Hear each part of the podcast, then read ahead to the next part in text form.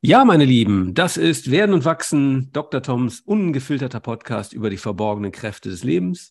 Und hier geht es um die großen Themen und zwar aus der individuellen Perspektive heraus. Und ähm, ja, heute haben wir wieder ein, äh, ein Riesenthema, das die Menschen seit langem beschäftigt. Wir wollen sprechen, wie wir die geworden sind, die wir heute sind. Ich fürchte mich, mich zu kennen und kann mich doch nicht ignorieren. Schrieb einst Voltaire und ich glaube, ganz vielen Menschen geht es so, wenn es um das Thema Selbsterkenntnis geht. Also ich fühle mich angezogen und spüre doch den Widerstand. Und ähm, das Thema ist ungefähr so alt wie die Menschen selbst. Also ähm, erkenne dich selbst ist eine der drei ähm, Weisheiten, die am Tempel von Delphi äh, zu lesen waren. Und alle haben sich mit dem Thema beschäftigt, von Sokrates bis Goethe und bis in die Neuzeit. Und ähm, ja, wir haben heute einen großartigen Gesprächspartner bei uns, ein Experte, äh, wenn es darum geht, tief in Themen einzutauchen. Herzlich willkommen, Christian Schüle. Hallo Tom, grüß dich. Ja, schön, dass du hier bist. Und ähm, ich möchte dich kurz vorstellen. Du bist äh, Schriftsteller, Essayist, Philosoph, gebürtiger Schwabe. Sehr spannend. Ähm, warst mehrere Jahre bei der Zeit als Redakteur und ähm, ja, bis heute äh, freier Autor, äh, freier Mensch, freier Vogel aus Überzeugung. So ist es, äh, und zwar in der Reihenfolge. okay, wir haben uns ähm, kennengelernt über einen gemeinsamen Freund, den wir haben, über den Thomas Tiede, der auch schon Gast hier in diesem Podcast war.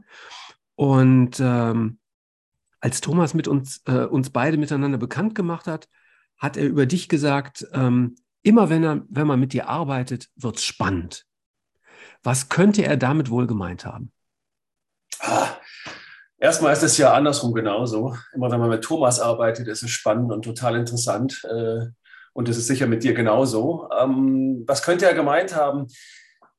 Ich glaube, ich bin äh, ein Mensch, der grundsätzlich offen denkt. Also für mich gibt es nur ganz, ganz wenige geistige Tabus. Also ich äh, lasse eigentlich auch ganz gerne immer Haltungen, Meinungen, ähm, Überzeugungen zu, die meinen überhaupt nicht entsprechen und äh, halte mich in dem Augenblick in einem Anflug äh, von Gutmenschlichkeit für extrem tolerant, weil Toleranz ja eigentlich bedeutet, dass man Haltungen und Meinungen wertschätzt, gerade weil man sie nicht teilt. Weil man sie nicht teilt, sie trotzdem anzuerkennen, heißt doch eigentlich im eigentlichen Sinne tolerant zu sein. Und das, was wir manchmal so auch im, im, politischen oder gesellschaftlichen Gespräch mal so schnell in den Raum werfen, ja, tolerant sein.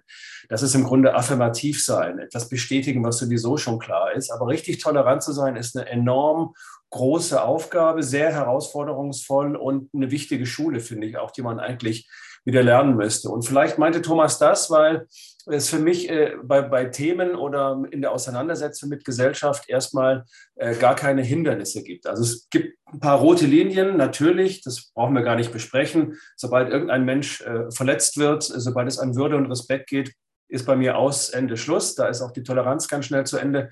Aber bis dahin bin ich relativ offen und ähm, eigentlich immer interessiert auch an dem, was ich lernen könnte von anderen Menschen. Und das macht es irgendwie total spannend, ja. In der Vorstellung habe ich gesagt, du bist freier Mensch, freier Autor, freier Vogel.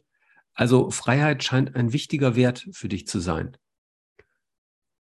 Ja, Freiheit ist ein enorm wichtiger Wert, also sowohl philosophisch als auch, auch persönlich. Also ich habe immer äh, ganz viel davon gehalten. Äh, die großen Köpfe der Philosophie haben ja so einen doppelten Freiheitsbegriff eigentlich immer angeboten. Freiheit von, Freiheit von Fremdbestimmung, von Gewalt, Freiheit von Unterdrückung auf der einen Seite und auf der anderen Seite aber auch Freiheit zu. Freiheit zu Selbstverwirklichung, zu Selbstbestimmung, zu Selbstentfaltung. Und diesen doppelten Freiheitsbegriff finde ich ganz toll und großartig und halte ihn bisweilen auch für bedroht in, in unseren Zeiten, leider, leider. Und für mich ist es ganz oft so ein Regress, so ein Rückschritt, dass ich denke, das ist doch unfassbar. Jetzt haben wir es geschafft, irgendwie als äh, zivilisierte Menschheit so weit zu kommen, dass wir diesen Begriff von Freiheit tatsächlich größtenteils auch leben können. Zumindest im westlichen Europa ist es der Fall. In anderen Kulturkreisen kenne ich mich zwar aus, aber da möchte ich, äh, würde ich mir nicht anmaßen zu sagen, wie, wie es da mit der Freiheit steht. Da müsste man Menschen fragen, die von dort kommen. Aber äh, in meiner Beobachtung, in meinem Land, in dem kleinen Kreis, den ich überblicken kann, würde ich schon sagen, dass wir ein hohes Maß an Freiheit äh, verwirklicht haben. Und ich will mich nicht damit abfinden, zu sagen, wir hatten einfach wahnsinniges Glück in den 70er, 80er, 90er Jahren und jetzt geht es äh, den Berg runter äh, und jetzt müssen wir uns irgendwie damit auseinandersetzen, dass wir lauter Autokratien haben, autokratische Regime, Diktaturen, ähm, Menschen, die irgendwie wie in den, in den USA die, die Demokratie in Frage stellen, die Wahlen nicht anerkennen. Also all diese Dinge, die, finde ich, schon dazu geeignet sind, sich große Sorgen zu machen über die Gegenwart. Also insofern ist für mich der, der Begriff Freiheit äh, enorm wichtig. Und auch persönlich, wenn ich das noch kurz sagen darf, äh, heißt Freiheit eigentlich immer, das zu tun, was ich für richtig halte und mich nicht irgendwie sagen wir, auf eine falsche Art und Weise anzupassen. Und das hat mich eigentlich äh, immer geleitet. Und wenn wir uns die Frage vorlegen, wie sind wir geworden, was wir sind, dann würde ich sagen, ist es bei mir zumindest so, dass ich immer dachte, ich bin einfach unglaublich dankbar über, über die Freiheit, die ich erfahren habe und ich möchte die wahnsinnig gern so weiterleben. Ja, dafür tue ich sehr viel. Warst du schon immer so freiheitsliebend oder wann hast du das entdeckt, dass das für dich so zentral ist? Ja, schwierige, schwierige Frage und einfache zugleich. Also ich habe mal drüber nachgedacht, wie es gekommen ist. Und ähm, weil du das vorher gesagt hast, ich bin am Bodensee aufgewachsen als Schwabe. Äh, und wenn ich an meine Kindheit und Jugend zurückdenke, kann ich sagen, ich komme nicht aus einem sehr elaborierten äh, Elternhaus. Also meine Eltern waren keine äh, Millionäre oder Großakademiker, sondern einfach äh, ganz normaler, sehr liebevoller Mittelstand. Aber was ich von meinen Eltern, und dafür danke ich beiden, äh, bis heute mitbekommen habe, war eigentlich ähm, der Satz, mach aus dir, wo du, wozu du Lust hast, probier dich aus. Ähm, und ich habe nie, sagen wir mal, Verbote erfahren von zu Hause, sondern eigentlich immer Möglichkeiten. Also kein Verbot, das machst du nicht, das darfst du nicht, das sollst du nicht, sondern immer Möglichkeiten. Vor allem meine Mutter, die immer gesagt hat, ähm, probier es aus, du musst deine Erfahrung machen. Ich würde es nicht machen, hat sie gesagt, aber wenn du das machen willst, dann mach es. Ich habe es gemacht und prompt auf die Nase gefallen. Also hatte sie recht, wie so oft. Insofern, aber das heißt, Freiheit zu lernen auch. Ne? Also mit Freiheit wirklich auch umgehen zu können. Und ganz wichtig war, ist mir bis heute, und ähm, das war ja ein großes Mantra auch des ehemaligen Bundespräsidenten Gauck, dass man Freiheit ohne Verantwortung gar nicht haben kann. Also wenn man Freiheit leben möchte, muss man die immer auch verantworten, weil meine Freiheit endet eben da, wo deine Freiheit negativ äh, angetastet oder berührt wird, also wo ich anfange sozusagen deinen Raum oder dich zu verletzen, da ist absolut Schluss mit meiner Freiheit und das ist meine Verantwortung für diese Freiheit. Also Selbstverwirklichung ja, aber wirklich nicht auf Kosten äh, von anderen oder ähm, absolut selbstbezüglich, radikal egoistisch. Das wäre, glaube ich, ein völlig falscher, etwas krankhafter Begriff von Freiheit. Und so versuche ich irgendwie mein kleines Leben zu organisieren anhand dieser Leitlinien. Ja, sehr aber, aber machst du das eigentlich nicht auch? Also spielt Freiheit für dich nicht zentral eben die gleiche Rolle wie für mich auch? Ja, das ist genau der Punkt. Also äh, es ist super spannend, weil Freiheit auch für mich ein ganz wichtiger Wert ist, habe ich festgestellt. Und ich komme aber da aus einer anderen Ecke. Also ähm, ich komme da eher schon so aus so einem akademischen Elternhaus und äh, so ein bisschen auch so, ich sag mal, preußisch geprägt. Ne? So, also äh, Leistung aus Überzeugung, würde ich mal sagen. Und äh, ich glaube, ähm, ja, da, also zu Hause gab es da schon sehr klare Regeln und ich habe mich oft dann eher dadurch einge Fercht gefühlt, kann ich glaube ich sagen. Und ich habe ähm, dagegen natürlich dann auch in der Pubertät ordentlich rebelliert. Und ähm, deswegen so dieser Freiheitsdrang, der ist, glaube ich, in dieser Zeit da entstanden. Und ähm, ich habe ähm, eigentlich, ja, erst wahrscheinlich in meinen 30ern oder vielleicht sogar in meinen 40ern ähm, gelernt, was das für ein wichtiger Wert für mich ist, wie sehr der auch meinen Weg geprägt hat nur dass immer dieses Streben, ähm, ja, wo ist sozusagen das offene Feld? Ne? Also äh, immer ein Mehr an Möglichkeiten gesucht. Und ähm, ja, ich habe ja auch ähm, viele Jahre selbstständig gearbeitet und äh, war da auch immer eben, habe versucht, so unabhängig wie möglich zu sein. Mhm. Ja. Aber du hast ja, kannst ja im Grunde auf zweierlei Arten reagieren, wenn du von zu Hause aus, sagen wir mal, keine eingeschränkte Freiheit erlebst, aber doch, sagen wir, dass Freiheit gebunden ist an Bedingungen. an Leistung, wie du gesagt hast, vielleicht zum Beispiel. Ne? Also du kannst etwas tun, aber du musst dafür auch, auch was zurückgeben. Und also dieser Freiheitsbegriff, von dem, von dem ich jetzt ausgehe, ist, dass der völlig bedingungslos eigentlich ist. Und dass man sagen kann, ohne Bedingungen äh, darf man sich seine Freiheit erobern im Leben. Würde ich sagen, hast du trotz dessen, was du gerade skizziert hast, doch wahrscheinlich auch so erlebt.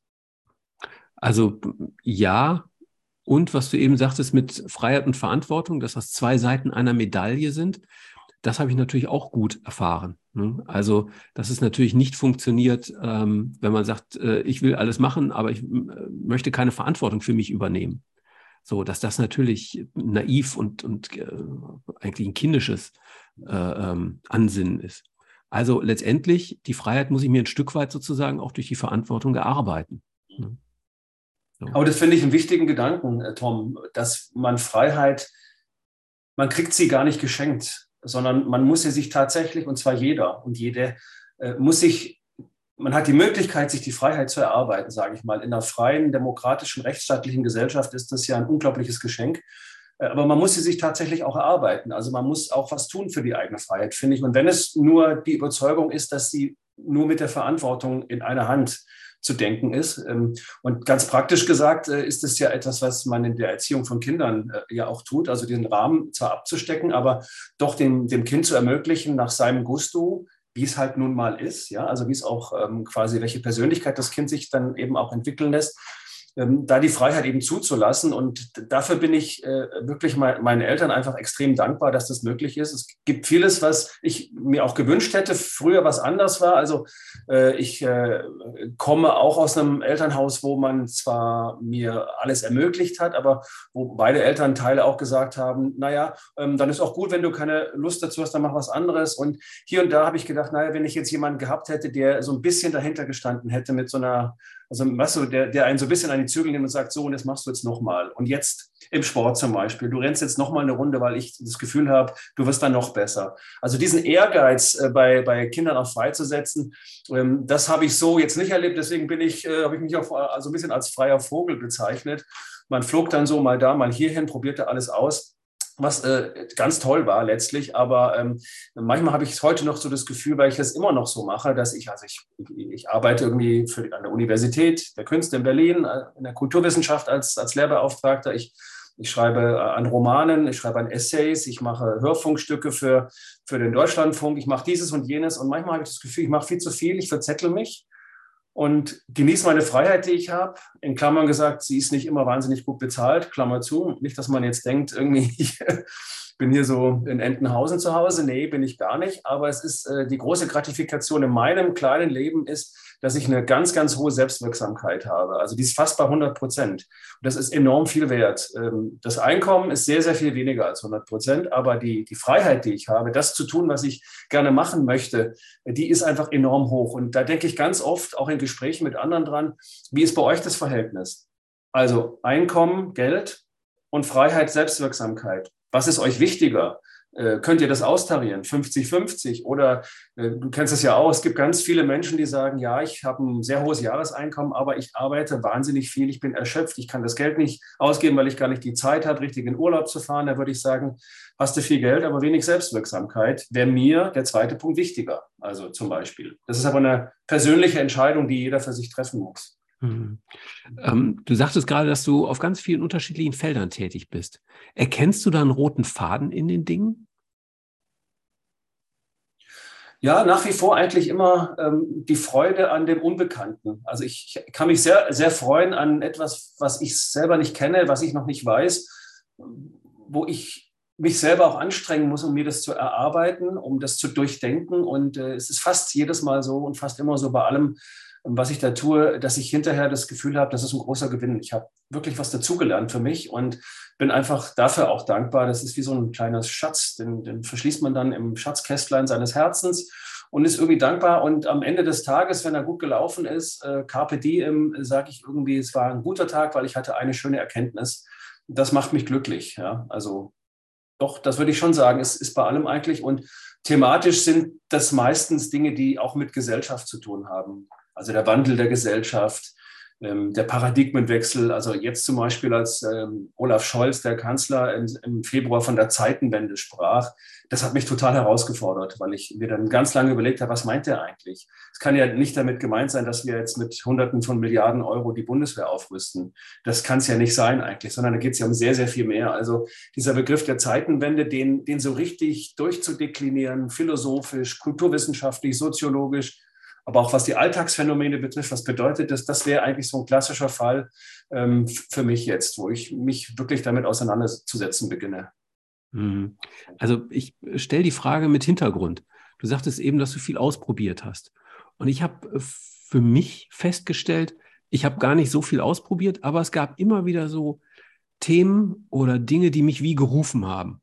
Und dann bin ich denen gefolgt, was dazu geführt hat, dass ich mich beruflich ja, also mindestens zweimal neu erfunden habe. So, ich bin ja von meiner Ausbildung her Betriebswirt, habe mich immer für Bank und, und die, das Finanzwesen interessiert, ähm, habe auch früher als Student schon mit Aktien gehandelt und ähm, dachte so, dass meine Karriere dann im Finanzbereich äh, stattfinden würde. Und habe dann tatsächlich auch bei einer großen Bank äh, im Asset Management angefangen und habe dann aber ganz schnell festgestellt, das ist es eigentlich gar nicht, wo ich hin will. Und dann habe ich mir die Frage gestellt, ähm, was würde ich denn machen, wenn ich nicht fürs Geld arbeiten würde? Und dann hatte ich drei Antworten. Ich würde durch die Welt reisen, ich würde mich mit Kunst beschäftigen und ich würde mich weiterbilden. So, und das habe ich dann eigentlich Stück für Stück sozusagen umgesetzt. Ne? Und äh, mit Kunst beschäftigen war dann, dass ich ähm, dann ähm, drei Jahre die, die Kunstsammlung der Bank, das ist eine der größten Unternehmenssammlungen der Welt, äh, mitgemanagt habe und ähm, später als Kunstberater gearbeitet habe. Die Weiterbildung war meine Doktorarbeit. Und ähm, ja, das durch die Weltreisen habe ich dann eher privat gemacht, aber war in der Zeit dann eben halt auch ja, wirklich viel unterwegs. Worüber hast du promoviert? Was war dein Thema? Ich habe über die Markenführung von Kunstmuseen geschrieben. Also im Grunde auch auf dieser Schnittmenge zwischen Kunst und Wirtschaft. So. Und ähm, als ich dann fertig war mit der Doktorarbeit, ähm, habe ich mich halt gefragt, wie funktioniert Markenführung in der Praxis? Und bin dann quasi zum Thema Marketing und Markenstrategie gekommen. So beruflich. Und das war dann sozusagen der nächste Neuanfang. Also von Bank zur Kunst, äh, zur Marke. Und ähm, heute habe ich fast das Gefühl, ähm, also ich stelle fest, dass meine beruflichen und meine privaten Interessen eigentlich wie so zusammengehen. Also wenn ich mich mit Dingen beschäftige, so, da gibt es gar keine Trennung mehr dazwischen. Ne? Und das ist irgendwie sehr schön äh, auf eine gewisse Weise und auf eine andere bin ich fast wie verwundert, weil ich das gar nicht so angestrebt habe. Das hat sich einfach wie gemacht. Ne? Und ähm, was vielleicht schon äh, äh, dann auch ein, ja, ein heimlicher Wunsch war, ne, wenn du einen Künstler fragst, ähm, wie lange möchtest du arbeiten, wann möchtest du in Rente gehen, dann sagt er nie. Ne? Ich möchte so lange das machen, was ich hier tue, wie ich lebe, weil ich das einfach liebe. Ne? Und da habe ich mir gedacht, das ist eigentlich eine super Haltung auch eben für, für meinen Beruf. Ne? Auch wenn ich jetzt mich sich nicht als Künstler verstehe, aber ähm, Dinge zu tun, die man liebt. Ja, das ist, ein, das ist übrigens totale Freiheit auch. Die machen auch machen zu dürfen und machen zu können, Dinge, die man liebt und sagen zu können, ich kann das machen, was ich liebe, und zwar so lange, wie ich möchte, bis ich 100 bin, bis es nicht mehr geht. Ja, äh, kann ich das machen. Äh, und das finde ich unglaublich toll. Also, äh, und das prägt ja auch eine Persönlichkeit. Davon bist du sicher auch geprägt.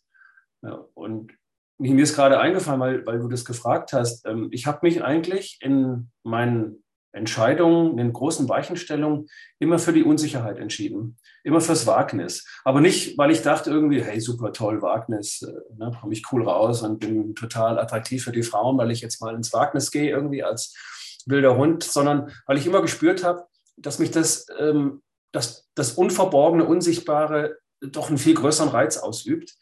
Ich kann aber auch total respektieren, wenn jemand sagt, nee, also ich brauche diese, äh, diese Sicherheit um mich herum und ich, ich kann das nicht anders finde ich genauso gut. Aber für mich war es das eben nie. Und es begann eigentlich schon damit, dass ich an der Universität, als ich meine Doktorarbeit schrieb, ähm, war ich damals so eine Art rechte Hand des Professors an der Universität in München, Philosophie. Und der hatte schon so eine akademische Karriere eingetütet. Der hat dann gesagt, dann machen wir das und das und dann die Doktorarbeit und dann fahren Sie mit und auf den und jeden Kongress. Und dann bekam ich einen Anruf eines Redakteurs der Wochenzeitung Die Zeit, der irgendwie von mir gehört hatte, weil ich schon geschrieben habe damals und der mir das Angebot machte, äh, kommen, kommen Sie doch von München nach Hamburg in die Redaktion. So, das, das habe ich dann abgelehnt, einmal und auch nochmal und dann habe ich es beim dritten Mal aber gemacht, um vier Jahre später das Tabu zu brechen, um Gottes Willen freiwillig zu kündigen, ja, mit Anfang 30 da wieder rauszugehen, ist es immer noch eine tolle Zeitung, es, ist, es sind, waren wunderbare Kollegen. Aber ich habe gemerkt, nach vier oder fünf Jahren, das ist es für mich eigentlich nicht, wie du das vorher auch von dir gesagt hast. Und dann geht man eben. Weiß ich nicht, ob ich das heute unter den Voraussetzungen, in denen wir heute leben, ähm, ökonomisch, gesellschaftlich auch noch so machen würde, aber es war eben Anfang der 2000er für mich klar, dass ich das mache. Und dann habe ich mich äh, ins, ins Bücherschreiben gestürzt, ähm, überhaupt nicht abgesichert ökonomisch. Und es waren auch teilweise echt schwierige Jahre, wo man auch wirklich nicht wusste, wie komme ich übers Quartal. Aber es hat irgendwie immer geklappt. Und Leitthema unseres Gesprächs, wie bin ich zu, geworden oder zu dem geworden, der ich bin, das ist natürlich auch was, was einem, man lernt ja auch Vertrauen in sich selber. Man lernt auch, dass man in der Lage ist, zwar nicht umfassend, aber doch größtenteils auch lernt man seine eigene Sicherheit aufzubauen für sich selber. Und ich glaube, dass das auch jeder kann oder jedes. Es erfordert einen gewissen Mut, äh, auch vielleicht ein bisschen eine Risikobereitschaft. Äh, aber dann kann man, glaube ich, auch wechseln. Und das, es wird wahrscheinlich für ganz viele, je länger sie in ihrem Berufsalltag drinstecken, immer schwieriger, da irgendwann mal wieder rauszukommen und zu sagen, ah, ich möchte jetzt gerne mal was anderes machen. Und da würde ich eigentlich immer sagen, mach's doch. Versuch's einfach äh, natürlich jetzt nicht blind zu kündigen und ähm, sich irgendwo in, äh, in irgendwelche Gewässer reinzuwerfen und dann gar nicht mehr Fuß fassen zu können. Aber mich hat das schwer beeindruckt, als ich zum ersten Mal von Bruce Chatwin, dem großen Reiseschriftsteller, las. Der hatte, war nicht nur angestellt beim Sunday Times Magazine ähm, als, als Schreiber, sondern der hatte, glaube ich, auch einen sehr gut dotierten Posten bei Sotheby's, bei dem Auktionshaus. Und eines Tages kündigte er und sagte irgendwie äh, indirekt, ich habe keine Lust mehr, ich bin, ich, bin, ich bin fort, ich bin dann mal weg, so ungefähr, kündigte und zog durch die Welt. Und das hat mich so beeindruckt, diese Souveränität auch äh, zu haben. Und ähm, das beeindruckt mich heute bei Menschen immer noch eigentlich. Und ich finde es auch toll, wenn du äh, sagst irgendwie, dass, äh, dass du das selber für dich in deinem Leben auch so erlebt hast. Ähm, das, ich finde, das merkt man Persönlichkeiten einfach an. Also also was damit natürlich einherging mit diesen ganzen Wechseln, ähm, war natürlich auch eben, wie du sagst, auch Unsicherheit auszuhalten. Und ähm, da kam mir wiederum meine Erziehung, mein Elternhaus sehr zugute, weil da eben Disziplin und äh, so Konsequenz auch ein hoher Wert ist. Und ähm, das eben dazu geführt hat, dass ich dann eben halt auch so ganz diszipliniert durch diese Unsicherheiten quasi durchgegangen bin ne? und äh, das sozusagen durchgezogen habe. Und was man dann so Stück für Stück oder was ich Stück für Stück irgendwann verstanden habe, ist, dass ähm, echte Sicherheit finde ich nur in mir selbst, die gibt es nicht im Außen. Und wenn man das einmal kapiert hat, dann kann man natürlich auch viel besser mit diesen ganzen Unsicherheiten ähm, im Beruf, in der Welt, wo auch immer, äh, besser umgehen, ne? die besser aushalten. Bist, bist du ein gläubiger Mensch? Das ist eine gute Frage. Also, ähm, ich rechne mich jetzt keiner Religionsgemeinschaft wirklich zugehörig. Ich bin aufgewachsen natürlich äh, hier in Deutschland in einem christlich geprägten Wertekanon. Ähm, den ich in vielen Dingen natürlich auch teile und richtig und gut finde. Und ich habe schon einen Draht nach oben oder unten, sagen wir es mal so. Also diesen ganzen Themen, ähm, den fühle ich mich schon relativ nah. So, es ist, ähm, ja. Hm. Weil das für viele die sich als gläubig bezeichnen, ja oft das Argument ist, geradezu rational betrachtet, für ihren Glauben, äh, warum sie glauben, dass sie sagen, ähm, sie, haben, sie fühlen eine, eine Geborgenheit, eine, eine Sicherheit, die sie sonst als individuelle Persönlichkeit in der Gesellschaft nicht haben könnten? Fühlen Sie im Glauben an, an Gott oder an, an wen auch immer, aber eben einfach im Glauben. Also dieser, dieser Vorgang des Glaubens, dieses an etwas Glauben heißt ja auch etwas zu vertrauen, was außer dir liegt, an etwas Höherem zu vertrauen. Und ich finde es toll, weil Vertrauen ist ein ganz hohes Gut, eine ganz wichtige Tugend. Und bei mir ist es so, dass ich äh, eigentlich immer versucht habe zu glauben, es aber nie gekonnt habe. Und mich immer gefragt habe, warum kannst du nicht glauben? Warum geht es nicht? Warum gelingt mir das nicht? Es gelang mir nie. Mich hat es immer interessiert. Ich habe eigentlich seit ich im Grunde aus der Schule raus bin, nach dem Abitur und dann Anfang des Studiums, habe ich mich auch mit theologischen, religionswissenschaftlichen Fragen auseinandergesetzt, habe mich auf andere Religionen eingelassen, den Islam, das Judentum, äh, habe aber immer festgestellt, dass ich nicht glauben kann. Und habe bis heute keine Antwort, warum ich es nicht kann und komme eigentlich nur zu der Erkenntnis, dass es auch eine Begabung ist, zu glauben. Also auch eine Kontrolle vielleicht abzugeben und sich auf, eine, auf ein Vertrauen einzulassen, das man nicht kontrollieren kann, wo man nach oben offen ist und dann aber auf der anderen Seite offensichtlich etwas zu empfangen, was so wichtig ist für, für jemanden oder auch so ein Glücksmoment bedeutet. Das ist mir bis heute äh, bei all meinem Freiheitsdrang äh, versagt geblieben, aber ich höre nicht auf, es zu versuchen. Ich habe im letzten Urlaub da eine spannende Begegnung gehabt. Und zwar waren wir ähm, ja in, in Bayern ähm, vor den Bergen und sind dann auf eine Hütte raufgelaufen und wollten da Abend essen und haben uns schön an den Tisch gesetzt und äh, dann kam die Bedienung und ähm, brachte die Speisekarten. Und dann frage ich noch so, ach, bei euch kann man doch bestimmt mit Karte zahlen. Weil ich wusste, ich bin so ein Mensch, ich renne wochenlang mit 3,20 Euro in der Tasche rum. Und dann sagt sie, nee, Kartenzahlung gibt es hier nicht. Und dann habe ich gesagt, oh Mann, äh, ich weiß gar nicht, ob wir das hier alles noch mit dem Geld hinkriegen. Sagt die, wäre kein Problem, sonst lasst ihr einfach irgendwie die Adresse hier und überweist das dann. Da haben wir Gottvertrauen, mhm. sagt sie. Na, schön. Und das durchzuckte mich richtig, weil ich dachte, mit dieser Haltung wird das Leben viel, viel einfacher. Gottvertrauen zu haben. So, jetzt kann man Gott vielleicht ersetzen durch alles mögliche andere. Ne? Was weiß ich, Vertrauen in ähm, die positive Kraft in die Natur, in Gaia, in Buddha, in wen auch immer. Ne? Aber einfach, wenn ich Vertrauen habe, ähm, das macht das Leben einfacher.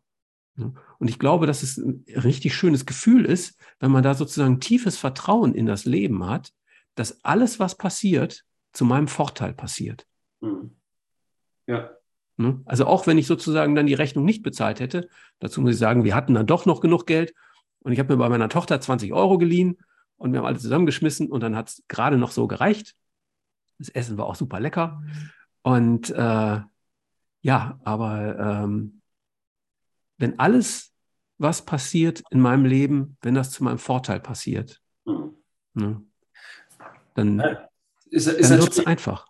Ja, absolut. Ist natürlich die Frage, wir beide, für dich kann ich nicht sprechen, aber ich nehme es mal an, bei mir ist es so, ich habe in, in, meiner, in meiner Kindheit und Jugend eigentlich keine schlechten Erfahrungen gemacht. Ich bin weitgehend durchs Leben gekommen, ohne dass ich irgendwie mit Gewalt zu tun hatte, dass es irgendwie Missbrauch gegeben hätte in meinem Leben. Hat es nicht. Es hat äh, ganz schlimm Liebeskummer gegeben, ja. Aber ich frage mich natürlich, diese Definition von Vertrauen, die wir beide hier haben und entwickelt haben und von der du ausgehst, kann das jemand haben, der wirklich in einer Familie groß geworden ist, wo geschlagen wurde, wo entwertet wurde, wo Vater und Mutter zu dem Kind gesagt haben, du bist nichts wert, du bist Dreck, wie auch immer, wo es Missbrauch gegeben hat. Ähm, wir wissen beide, wie hoch diese Zahlen sind äh, von, von Missbrauch innerhalb der Familie. Können, können, kann man als Mensch, wenn man aus so einer sozialen Umwelt kommt, vertrauen und Vertrauen lernen oder ist man verdammt, sein Leben lang zu misstrauen? Das frage ich mich oft. Ähm, oder ist es gerade andersrum, dass man sagt, gerade weil ich aus dieser Ecke komme und das so erlebt habe, besteht für mich der Sinn des Lebens doch sehr viel stärker darin, ähm, zu vertrauen. Ne? Also äh, dann geht man vielleicht auch, weiß ich nicht, stärker in ein Gottvertrauen hinein, weil man weiß, man kann es selber nicht wirklich richten. Man ist den man ist ausgeliefert gewesen und dieses Gefühl des Ausgeliefertseins ist ja ein Gefühl großer Ohnmacht. Das ist genau das Gegenteil von Freiheit. Ja. Äh, das ist schon, glaube ich, sehr weit verbreitet, auch, auch so diese Entwertungen, die stattfinden äh, in der, in der Kindheit und Jugend. Und das ist, ist ja auch unglaublich schwierig. Wir wissen ja jetzt mittlerweile, weil wir doch auch stark sensibilisiert sind und zu Recht sensibilisiert sind, was Sprache betrifft, ähm, dass Menschen sehr leicht verletzbar sind. Also eine, durch eine diskriminatorische Sprache, durch, ähm, ähm, durch Mobbing, durch alles Mögliche. Und ähm, im Grunde genommen sind es lauter so Mikroverletzungen, die man sich immer gegenseitig beibringt. Dass es eigentlich fast ein Wunder ist, dass, dass wir als Gesellschaft nicht viel aggressiver äh, sind, als wir ohnehin sind. Ne? Das frage ich mich auch eben ganz oft. Warum, warum äußert sich das nicht viel, viel härter in Gewaltausbrüchen oder so? Bis, bis auf weiteres sind wir doch relativ verschont geblieben davon. Ich weiß nicht, wie du darüber denkst, aber ähm, ausgehend von Misstrauen und Vertrauen eben, ähm, wie man damit umgeht.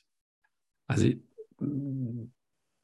wir kommen ja, wir gehen alle sozusagen mit unterschiedlichem Gepäck durchs Leben. Ne? Und natürlich, wenn man so eine schwere, eine belastete Kindheit hatte, ähm, kann das den Rest des Lebens beeinträchtigen.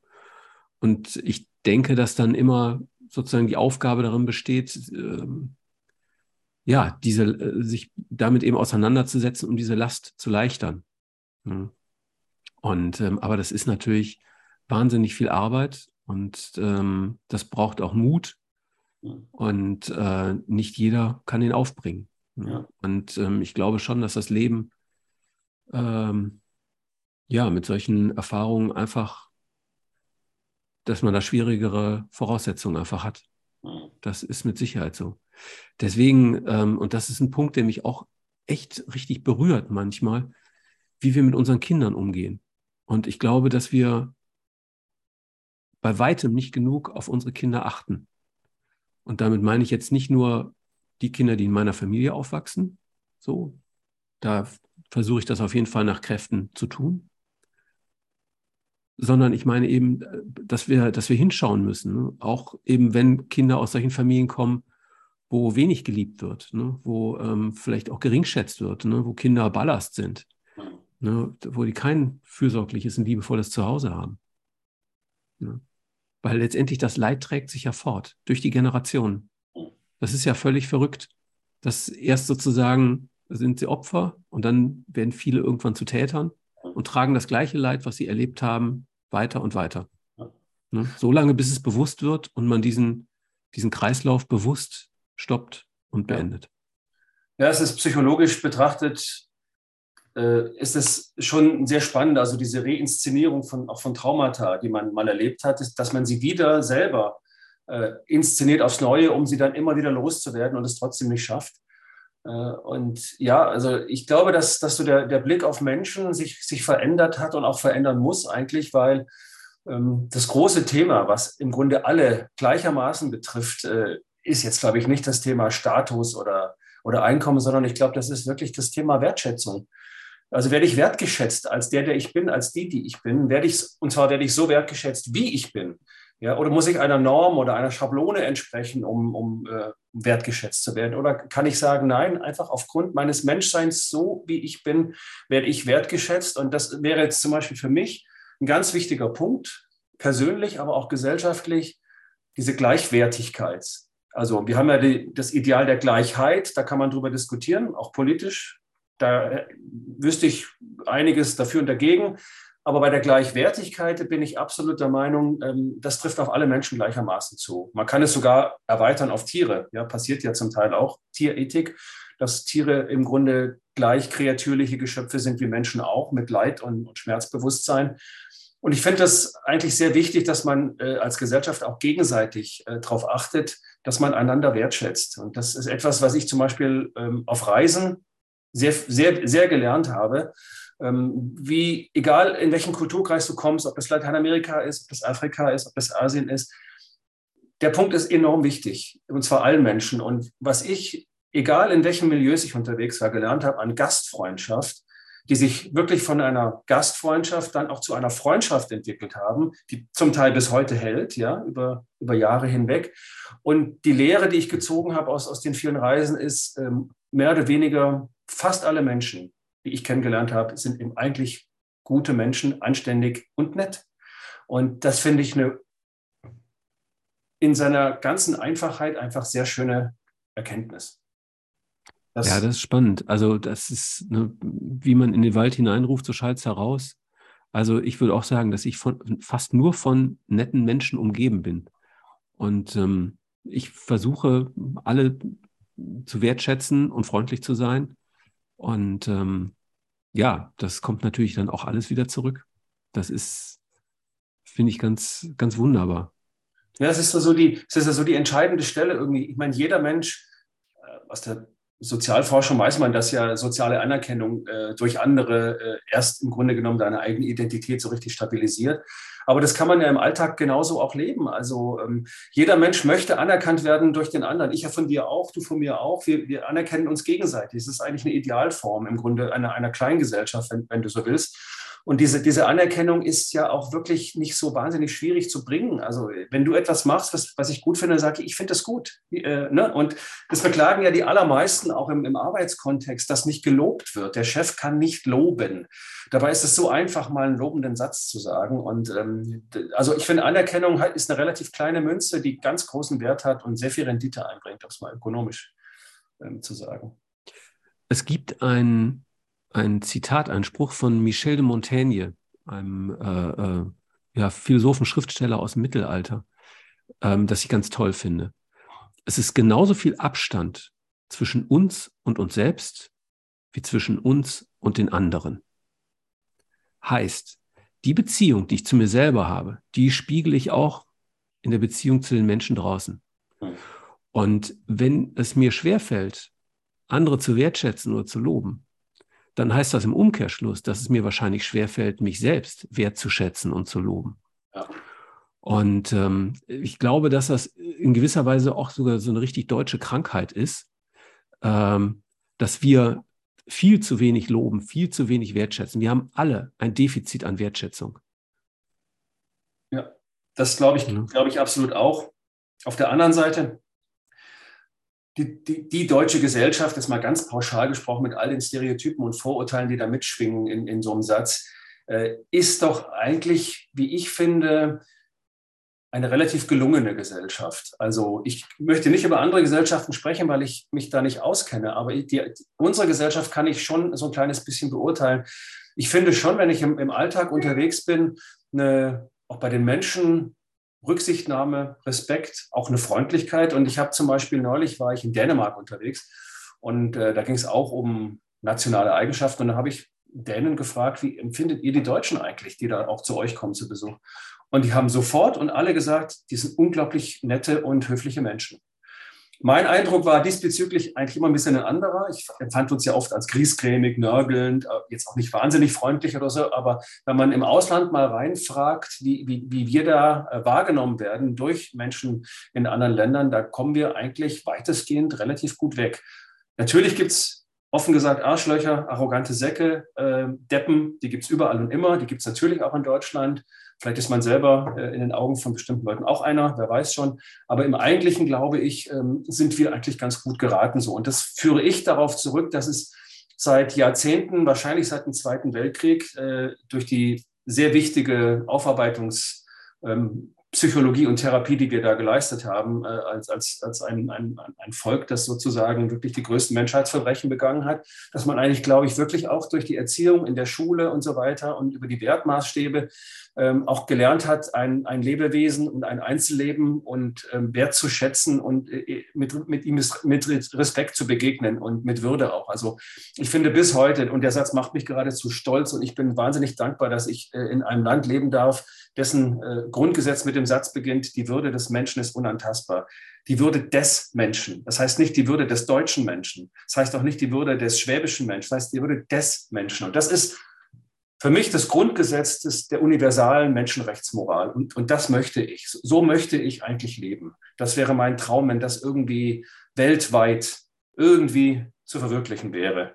Und vielleicht war das vor dem 24. Februar noch denkbarer als heute, äh, als Russland in die Ukraine einmarschiert ist. Aber zumindest den Traum darf man sich da nicht kaputt machen lassen, finde ich. Also spannend. Ich habe eine ähnliche Erfahrung gemacht. Also je mehr ich durch die Welt gereist bin, desto näher bin ich Deutschland gekommen, mhm. muss ich sagen. Und ähm, ich finde, dass es ähm, ein sehr freiheitlicher, sehr liberaler Flecken auf diesem Planeten ist und ähm, bei allen Herausforderungen, die es natürlich auch gibt und vielleicht auch bei allen äh, ja, Schattenseiten und zu wenig Lob und Wertschätzung, ist es trotzdem ein toller Ort zum Leben, ähm, an dem ich sehr, sehr gerne bin. Und ähm, ja, also mich würde noch was anderes interessieren. Und zwar, ähm, wir alle sind geprägt durch Menschen. Ähm, welche Menschen haben dich geprägt? Ich habe meinen Vater früh verloren. Er starb, als er 48 war, da war ich 17. Meine Schwester, die ist sieben Jahre jünger als ich, die war damals gerade elf. Ich weiß nicht, ob das irgendwie ein Grund war, aber mich haben drei hm, Vaterfiguren außerhalb der Familie stark geprägt. Ich habe früher meiner Jugend intensiv Sport betrieben, Leistungssport, Tischtennis gespielt und Tennis. Und ich hatte einen Tischtennistrainer, der sich meiner angenommen hat, der mich stark geprägt hat in meinem Leistungsanspruch an mich selber. Äh, dann hatte ich äh, an der äh, Universität, ach nee, ich hatte noch einen, parallel einen Geschichtslehrer, der sehr prägend war für mich. Damals im naturwissenschaftlichen Gymnasium am Bodensee, mein Geschichts- und Gemeinschaftskundelehrer und ähm, der auf eine Art und Weise diskursiv veranlagt war. Und äh, das ist ein, eigentlich für mein persönliches Leben ist das so eine Ironie der Geschichte.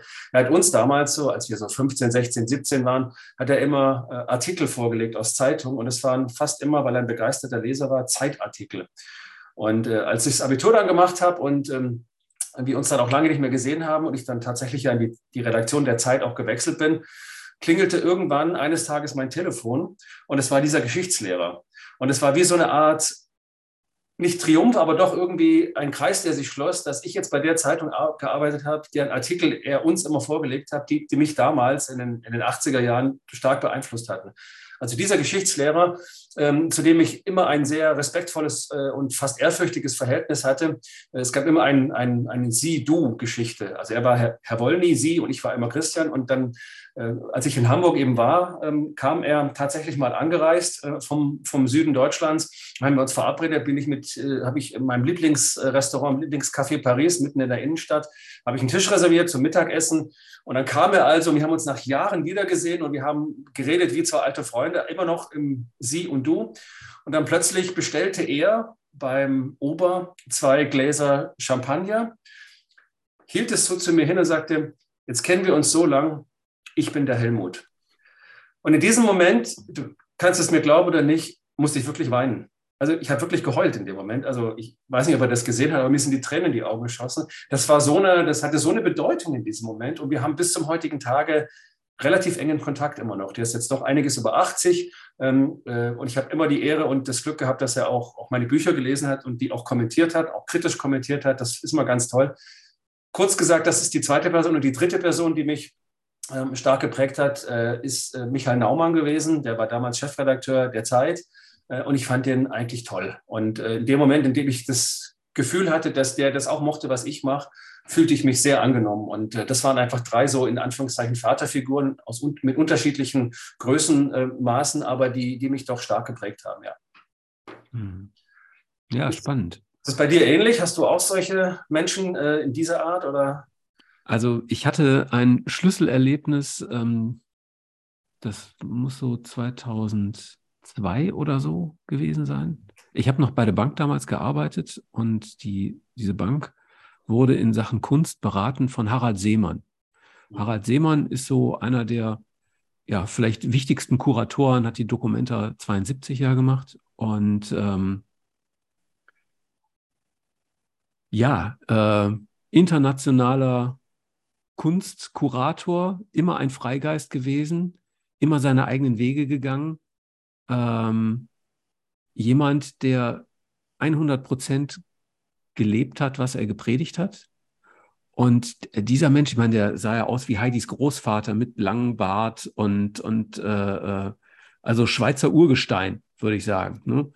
Und ähm, alles andere als elegant und schick gekleidet, so, sondern einfach so ganz urtümlich. Aber mit einer Energie und einem Feuer, der hat geleuchtet von innen. Und ähm, ich hatte das große Glück, ähm, ein paar Tage mit ihm zu verbringen. Unter anderem waren wir dann ähm, in Basel ähm, auf, der, auf der Kunstmesse.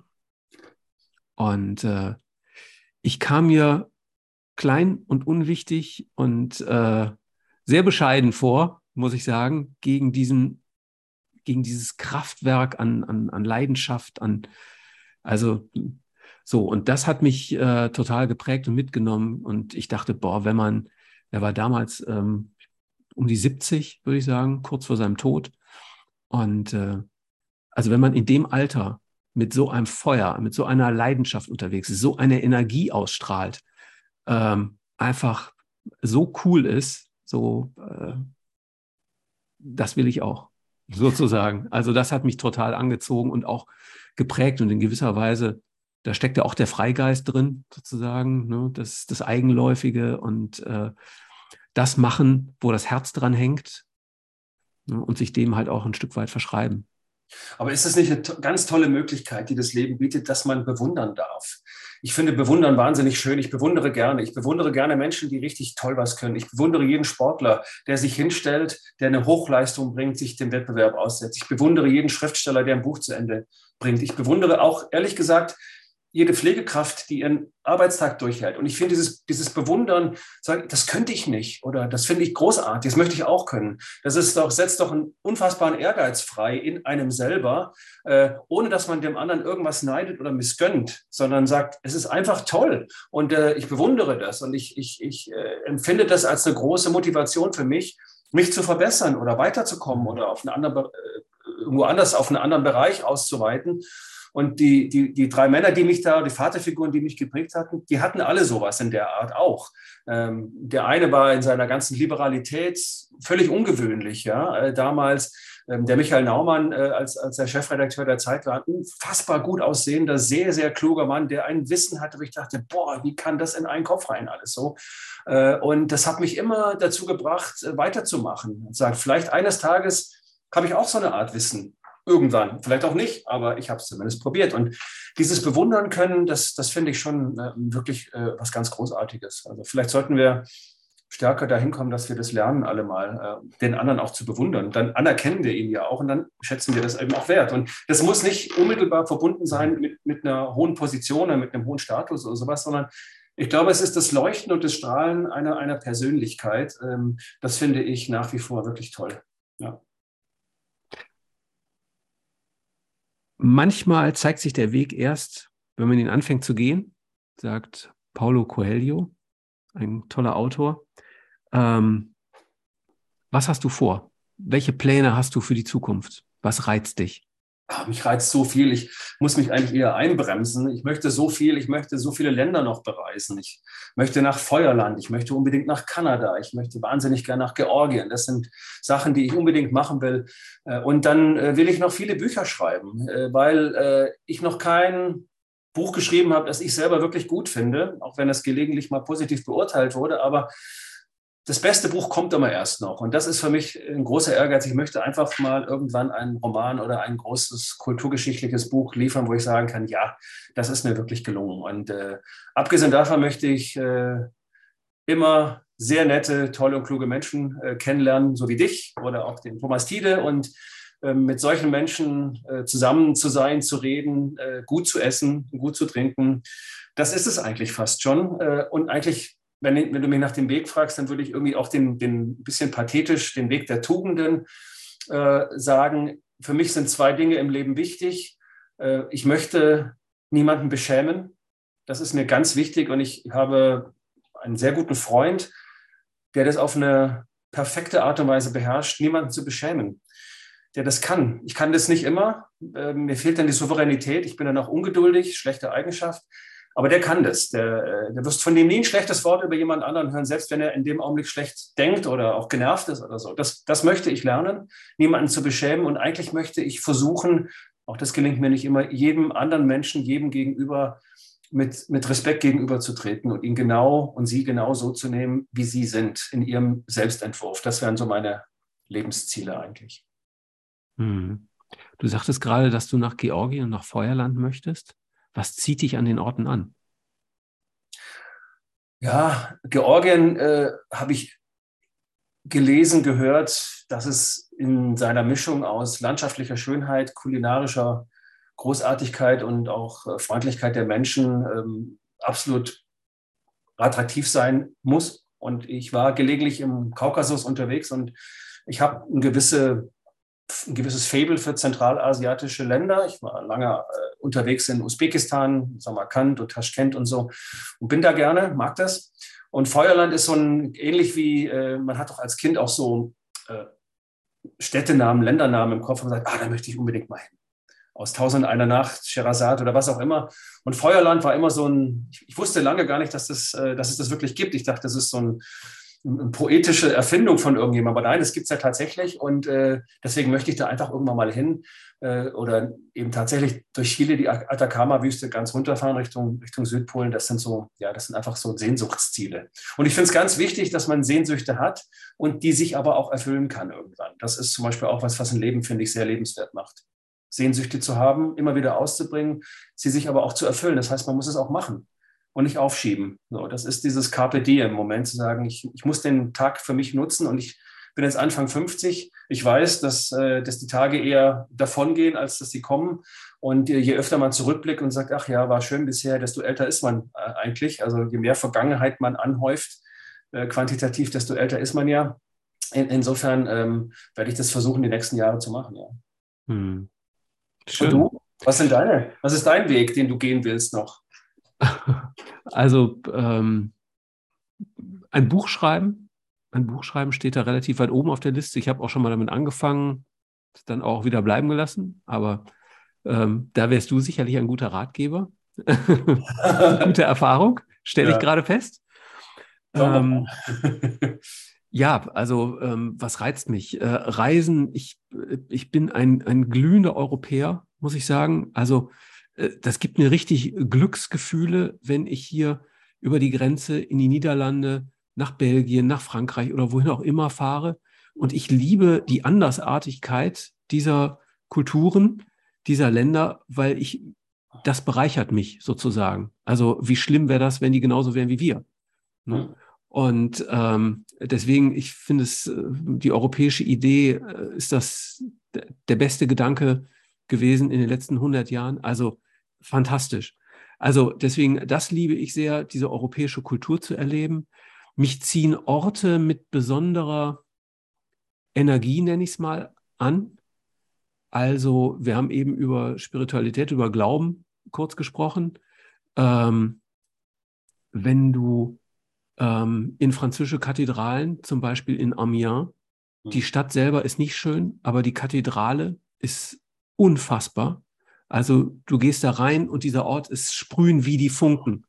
Also du merkst, hier bist du wie sozusagen angebunden an die Geschichte. Ähm, es ist wie, als ob das Gehe Geheimnisse da in der Luft liegen. Unglaublich. Also ähm, sowas reizt mich sehr, sowas interessiert mich. Ähm, ich war mehrmals in Wüsten, ich finde, das sind ganz tolle Orte, die so reduziert sind, dass man ganz auf sich selbst zurückgeworfen ist. Und ähm, mich darin eben so zu erleben, finde ich auch sehr, sehr spannend. Also mich reizen Orte irgendwie mit besonderer Kraft. So, aber auch, da muss man manchmal gar nicht so weit reisen. Da gibt es auch ganz tolle hier in Deutschland. Also, ja, durch Zufall zum Beispiel äh, oder nein, während Corona ähm, habe ich das Wandern hier in Deutschland sozusagen entdeckt. Mhm. Und man konnte nicht so viel machen. Also ähm, meine äh, Partnerin hat damals ähm, in Mainz gewohnt und äh, dann sind wir da im Rheingau wandern gegangen. Und ähm, bei Bingen gibt es einen, natürlich jede Menge Burgen, aber auch einen, den Druidenhügel heißt das. Das ist Zufall gewesen. Ähm, aber ein ganz toller Ort, der irgendwie was ganz Märchenhaftes hat, ähm, mit äh, ähm, verwunschenen Bäumen und irgendwie eine ganz tolle Ausstrahlung. Und hinterher haben wir festgestellt, dass es auch noch Druidenhügel heißt, was also vielleicht ein Hinweis darauf ist, ähm, dass da sozusagen auch schon ähm, kultisch vor jede Menge. Vor, vor, euch Leute gute Energien erkannt haben. Ne? So ist es, genau. Also deswegen, ich finde auch in Deutschland gibt es da ganz tolle Orte, die man entdecken kann und auch das ist mega spannend. Manchmal muss man gar nicht so weit reisen, um tolle Erlebnisse zu haben. Stimmt, weil es letztlich nur auf die Haltung ankommt, auf die Offenheit, auf die Offenheit auch Nebensächlichkeiten äh, aufzunehmen, wahrzunehmen, einfach mal neben den Straßenrand zu schauen und vielleicht eine seltene Blume zu finden. Das klingt jetzt ein bisschen kitschig, ist aber sehr poetisch. Äh, und ich, ich halte das für extrem wichtig, auch diesen, diesen Blick zu haben. Und ich, ich würde dich gern, weil wir ähm, über Werden und Wachsen sprechen ähm, und äh, jetzt auch so Coram Publico ja ein kleines bisschen uns die Herzen öffnen, ich würde dich gern von meiner Seite aus was fragen, was, was für mich ein wichtiges Thema ist, wie du damit umgehst. Vielleicht haben wir die Zeit noch. Ähm, ja. Wie bewältigst du dein Älterwerden? Ähm, als Mann und als Mensch. Das ist ein Thema, das mich sehr, sehr stark umtreibt. Äh, hast du bei dir festgestellt, das macht mir gar nichts aus, das ist alles okay, wie es ist? Oder spürst du schon auch, jetzt, wir reden jetzt nicht über körperliche Vergänglichkeitsprozesse wie einen dickeren Bauch oder einen Schmerz im Knie, sondern ich meine eher so die innere Einstellung, also die psychische äh, Verfassung des, des Älterwerdens als, ähm, äh, als Mann und Mensch. Wie, wie, siehst du das? Wie macht dir das Sorgen? Macht dir das Probleme oder gehst du da relativ leicht äh, damit um? Also das ist eine super spannende Frage. Zum einen ist so, ich habe vor fünf, sechs Jahren gab es ziemlich viele Veränderungen in meinem Leben und seitdem habe ich einiges umgestellt. Also ich treibe mehr Sport, ich esse gesünder, ich schlafe mehr und besser. Also sozusagen, ich sorge so gut ich kann für mein körperliches Wohlbefinden. Ähm, ich bin heute fitter als vor zehn Jahren. Das kann ich sagen. So. Ähm, deswegen, ich versuche hier meinen Teil sozusagen äh, beizutragen, dass mein Leben, solange es geht, so gut ist, wie es geht. Ähm, zweitens, ich achte nicht nur darauf, was ich körperlich mir zuführe, sondern ein Stück weit auch, was ich geistig mir zuführe. Also ich bin ein relativ sensibler Mensch und ähm, manche, also wenn ich mich zu sehr mit dem Krieg in der Ukraine und den Grausamkeiten, die da begangen werden, beschäftige, belastet mich das. Und ähm, das dosiere ich heute, äh, also das bewusst, kann ich echt so sagen. Ne? Also dass ich versuche, mich von den Schrecklichkeiten des Lebens ein Stück weit auch ähm, loszulösen. Ne, weil ich weiß, dass es mich einfach sehr mitnehmen würde. Und ähm, ja, mit dem Älterwerden, also ich stelle fest, also ich finde, da gibt es eine ganz schöne Seite vom Älterwerden. Also, dass man einfach viel mehr kapiert, wie so die Dinge laufen, die Zusammenhänge sieht, äh, also Überblick quasi kriegt. Und ähm, das natürlich auch dann was mit Selbstwirksamkeit zu tun hat. Also wenn ich mehr weiß, wie sozusagen die Dinge zusammenhängen, dann kann ich da auch viel mehr darauf einwirken. Das finde ich ist ein ganz wunderbarer Aspekt. Ähm, den Gedanken an die eigene Endlichkeit, das habe ich irgendwie Ewigkeit, also das habe ich früher, ich habe immer gelebt, als ob ich unendlich lange leben würde, sozusagen. Ähm, das spüre ich heute schon, ähm, da gibt es sozusagen eine gewisse Traurigkeit auch, sozusagen, dass eben die Zeit vergeht und ähm, auch vieles nicht mehr möglich ist. Also jede Zeit hat ja so seine, seine Möglichkeiten. Und ähm, wenn man die nicht nutzt, dann ist es vorbei.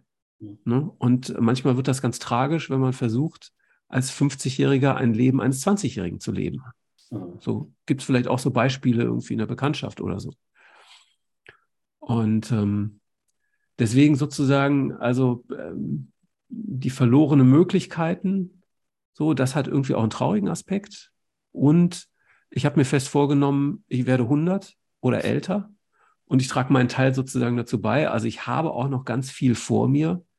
Und das finde ich natürlich wahnsinnig spannend und da freue ich mich auch sehr drauf. Und ich finde, bei allen Schwierigkeiten und Herausforderungen, die unsere Zeit uns heute bietet, leben wir in der besten Zeit überhaupt. Keine Generation hatte mehr Möglichkeiten.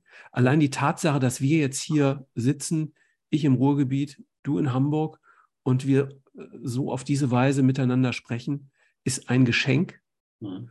Und ich finde fast, dass es wie eine Verpflichtung ist, diese Dinge eben halt auch zu nutzen und zu tun. Ne? Und ähm, ja, also wie gehe ich mit dem Älterwerden um? Ich versuche meinen Teil eben dazu beizutragen, dass es gut wird und nutze die Vorteile. Und äh, bin auch in manchen Dingen fast wie befreit. Mhm. Also ich habe in meiner Jugend oder als ich in den 20ern war und äh, auch bis in die 30er rein, war ich wahnsinnig viel unterwegs, total viel gefeiert, äh, habe wirklich die Nächte in den Clubs verbracht.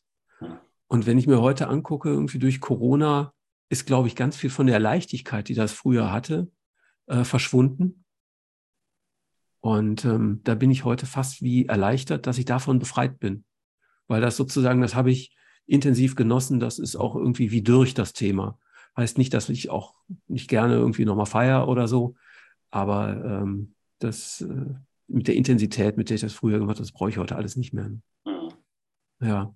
Also von daher, mein Leben ist eigentlich besser geworden und äh, ja, ich glaube, das hat, also was ich festgestellt habe, ähm, ist, dass ich, je körperlich fitter ich bin, desto mehr fühle ich mich auch den Herausforderungen des Lebens gewachsen. Das ist etwas, das mir früher so nicht bewusst war. Und wenn ich das weiß, kann ich eben entsprechend dann auch handeln. Mhm. So, also ja. ich gehe zweimal die Woche laufen mhm. äh, hier im Wald. Schöner alter Wald mit, mit alten Bäumen und äh, das ist ein ganz, für mich ein ganz tolles Naturerlebnis, das liebe ich sehr. Und ähm, sorgt damit eben nicht nur für einen schönen Moment, sondern auch eben für eine gewisse körperliche Fitness. So, ja. Wie ist das bei dir? Ja, bei, bei mir ist es schwieriger, weil ähm, ich schon hadere mit, also älter werden heißt ja tatsächlich der Endlichkeit näher kommen, also vergänglicher werden. Und ich habe das eigentlich nie wirklich mir, man wusste es zwar, es gibt diesen, diesen eigentlich sehr klugen Satz von Martin Heidegger, dem Philosophen, der gesagt hat, ähm, Sterben, wie heißt es immer, ähm, Leben, nee, Sterben ist das Vorlaufen zum Tode. Genau, also das heißt, äh, wenn man das Leben quasi vom Tode her denkt, eine, kriegt jeder Tag eine andere Dimension. Und das kennen wir ja eben auch. Du hast gesagt, du hast früher viel gefeiert. Ich war auch äh, unbedarft in, in, in der Auslegung meiner Persönlichkeit. Ich habe mich nach vorne entfaltet, diese Selbstentfaltung nach vorne und habe dann irgendwann vor ein paar Jahren gemerkt, dass das so nicht mehr geht, sich einfach immer nach vorne zu entwerfen, äh, weil eben vieles tatsächlich auch da nicht mehr möglich ist und ich mich dann gefragt habe, naja, jetzt bin ich Ende 40, Anfang 50, wer bin ich denn eigentlich? Was ist jetzt aus mir geworden? Bin ich denn tatsächlich der, der ich sein wollte? Äh, und die Antwort war ja und nein. Also ich habe vieles dessen, was ich gerne gewesen wäre, ähm, realistischerweise gewesen wäre. Natürlich will jeder mal irgendwie ein Rockstar werden, ein Filmstar oder Bundeskanzler. Aber was ich realistischerweise hätte werden können, ähm, bin ich zum Beispiel nicht geworden, äh, aufgrund auch falscher Entscheidungen, aufgrund einer gewissen äh, an manchen Stellen zu starken Zögerlichkeit, also solche Dinge. Und trotzdem, als ich da so durch war, mit mir selber gerungen habe, äh, kam ich doch wieder zu dem Ergebnis, dass es nach wie vor möglich ist, sich nach vorne zu entwerfen. Und das finde ich schön und tröstlich, zu sagen, ich kann mich auch jetzt in der zweiten Lebenshälfte, ich möchte auch 100 werden, das wäre ein großes Ziel, kann ich mich immer noch nach vorne entwerfen, immer noch selbst entwerfen, dieser Selbstentwurf in die Zukunft ist immer noch ein Geschenk und eine große Chance und man, man sollte die nutzen. Das Einzige, was jetzt anders ist, ist, ich bin mir dessen bewusst. Ich bin mir auch dessen bewusst, dass die Tage nicht endlich sind. Und das war ich vorher nicht. Ähnlich wie du auch, äh, habe ich immer so einen Unsterblichkeitsglauben gehabt, einen Unsterblichkeitsverdacht gegen mich selber. Ich, ich bin der einzige Mensch auf der, in, in der Menschheitsgeschichte, der nicht sterben muss. Ach, das ist großartig. Und ich merke das natürlich jetzt auch. Meine Tante ist kürzlich gestorben. Ähm, meine Mutter ist über 80. Die wird jetzt auch nicht mehr 50 äh, Jahre leben. Äh, das sind natürlich Momente von Traurigkeit, wo man schon jetzt eben anfangen muss, auch Abschied zu nehmen und auch Abschied nehmen zu lernen. Auch das muss man lernen. Du musst ja auch sterben lernen. Äh, wie gehe ich denn da eigentlich damit um? Und was, was bedeutet es, wenn ich ähm, eines Tages nicht mehr da bin? Also für mich selber natürlich nichts, aber äh, auch, auch diese narzisstische Kränkung, dass man letztlich vollkommen austauschbar ist. Ja? Also ob man nun auf der, auf der Welt ist oder nicht, es entscheidet sich vielleicht dann nach dem eigenen Tod ein paar Tage, denkt, äh, denk, denken die Menschen dann ein und dann geht der, der ganze Business as usual weiter und man ist letztlich äh, eine Notiz, äh, die irgendwie auf einem Friedhof liegt. Das ist kein schöner Gedanke, ähm, aber trotzdem, äh, und das Zweite, was mir im, im Laufe der Jahre wahnsinnig viel wichtiger geworden ist, obwohl es immer schon wichtig war, man hat früher in der Jugend, finde ich, sehr viele Freundschaften gehabt, aber man hat Freundschaft anders definiert. So, das hat sich verändert. Ich finde Freundschaft jetzt äh, unglaublich wichtig. Und zwar sowohl von Mann zu Mann oder auch von Mann zu Frau. Ich spreche nicht von, von, von Beziehungen, ich spreche auch nicht von sexuellen Affären oder sowas, sondern ich meine wirklich den Begriff der Freundschaft, äh, der ja ganz viel Persönlichkeit erfordert, nämlich Vertrauen, Vertrautheit, gegenseitige Geborgenheit, Anerkennung, alles, worüber wir jetzt auch gesprochen haben, das ist mir im Laufe der letzten Jahre enorm wichtig geworden. Und ich bin auch da nochmal echt wahnsinnig dankbar, äh, dass ich in meinem Leben Menschen habe kennenlernen dürfen, mit denen ich das genauso äh, pflegen kann. Und äh, das, das, dazu möchte ich äh, die nächsten Jahrzehnte meinen Teil auf jeden Fall dazu beitragen, dass das so bleibt, weil das finde ich sehr, sehr, sehr, sehr wichtig. Hm. Ich habe die Hoffnung, dass wenn man sozusagen gut lebt, auch gut gehen kann. Also ähm, jede Zeit bietet ihre Möglichkeiten und wenn ich die gut ausschöpfe, dass ich dann sozusagen, wenn ich alt bin und wenn es Zeit ist zu gehen, dann auch sage, ich habe alles gemacht sozusagen, der Kelch ist ausgetrunken, so, ich kann jetzt gehen. Und ähm, ich weiß nicht, ob es stimmt, also es dauert hoffentlich noch ganz lange, bis ich es rausfinde. Und äh, ja, das gute Leben, ähm, das ist sozusagen wie so meine Wette sozusagen auf das Leben, ähm, besteht darin, dass man ganz viele kleine gute Momente hat. Also das gute Leben besteht aus der Summe der kleinen Glücksmomente und nicht aus den großen. Und ähm, ja, so, also ich habe äh, in meinem äh, letzten Podcast äh, mit Anja Fischer haben wir festgestellt, dass äh, genau das Sammeln von Glücksmomenten sozusagen, dass, äh, dass das der Reichtum ist. Mhm. Und ähm, ich hoffe, dass das stimmt. So. Ich finde, auf ja. dem Weg bin ich. Also das ja. ist sozusagen meine Wette darauf, irgendwie eben viele kleine Momente äh, des, des, des Glücks zu sammeln. Ne? Und das kann irgendwie gute Schokolade sein, die ich esse, oder eine gute Tasse Tee oder ein gutes Gespräch, das ich führe, oder einfach auch nur ähm, dankbar zu sein, dass ich äh, hier in meiner schönen Wohnung sitze ähm, und in Ruhe vor mich hin arbeiten kann. Mhm. Ne? Also was für schöne Momente können das sein? Mhm. Ne? Ja, oder eben auch, dass man mit jemandem zusammensitzt und auch gar nicht redet, sondern schweigt. Und irgendwann, man trinkt vielleicht ein Glas Bier, ein Glas Wein, ein Glas Tee. Irgendwann guckt man sich mal in die Augen und lächelt sich zu und weiß, das ist ein glücklicher Moment. Das reicht schon. Das ist ganz klein. Ich würde das genauso sehen wie du auch, dass man äh, beim Warten auf das große Glück das eigentliche Glück verpennt und verpasst, weil man immer wartet auf das große Glück, das kommt, ja. Und die verpasst die kleinen Momente wertzuschätzen, die genau dieses große Glück ausmachen, letztlich in der Summe, wie du sagst. Das finde ich ganz genauso. Und deswegen sammle ich das auch. Ich bin sozusagen ein Glücksszenensammler. Ähm, und ähm, das sind, das sind Momente, die so unendlich kostbar sind. Die kann man auch überhaupt nicht arrangieren oder komponieren oder, oder mit Gewalt herbeiführen, sondern die kommen einfach. Sie sind einfach, sie ergeben sich. Und dieses sich ergeben, und da kommen wir zum Anfang zurück zum Freiheitsbegriff, kommt eigentlich nur, wenn du frei, unbefangen und offen auf das Leben zugehst. Nicht naiv und auch nicht irgendwie äh, Gefahren toll, wow, ne, wo ist die Gefahr? Ich stürze mich rein, ich äh, kann Adrenalin produzieren, ich fühle mich toll, sondern gesetzt und vernünftig, aber doch offen irgendwie dem, dem Leben zugewandt, ich glaube, dann kriegt man es automatisch irgendwie zurück. Und wenn wir alles zusammennehmen, was wir, was wir besprochen haben, vom, vom Freiheitsbegriff auch über die Feststellung, dass die meisten, allermeisten Menschen wirklich nett sind, äh, dass es um Gleichwertigkeit, um Wertschätzung geht. Ich glaube, wenn man all das mal zusammennimmt, dann, dann hätte man schon so eine Art äh, für sich selber so eine Lebensschule. Und das wäre eigentlich der Weg, mein Weg, meine Definition eines glücklichen Lebens, eines gelingenden. Mehr ist es dann gar nicht. Und das ist schon sehr viel. Ähm, es gibt diesen britischen Designer Paul Smith, der ein dickes Buch herausgebracht hat, das glaube ich heißt ähm, You can find inspiration in everything.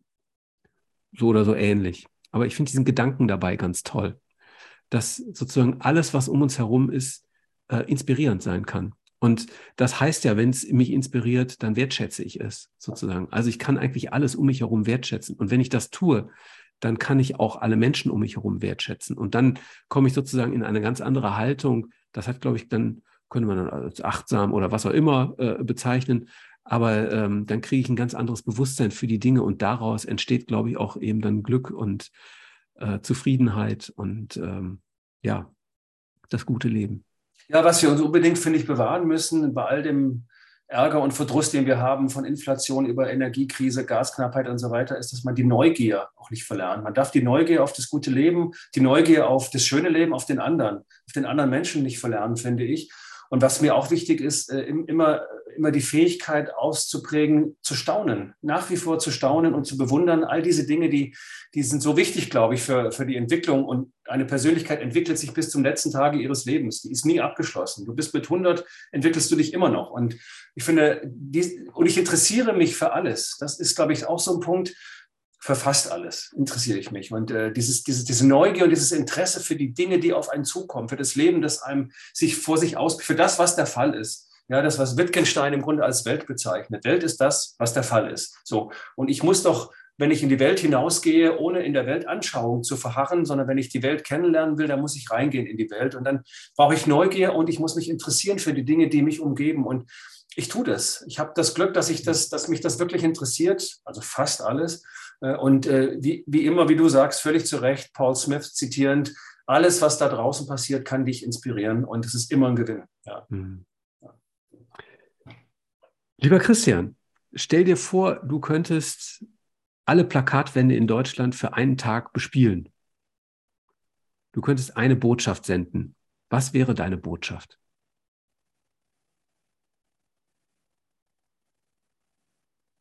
Carpe diem. Nutz den Tag. Deine? ähm,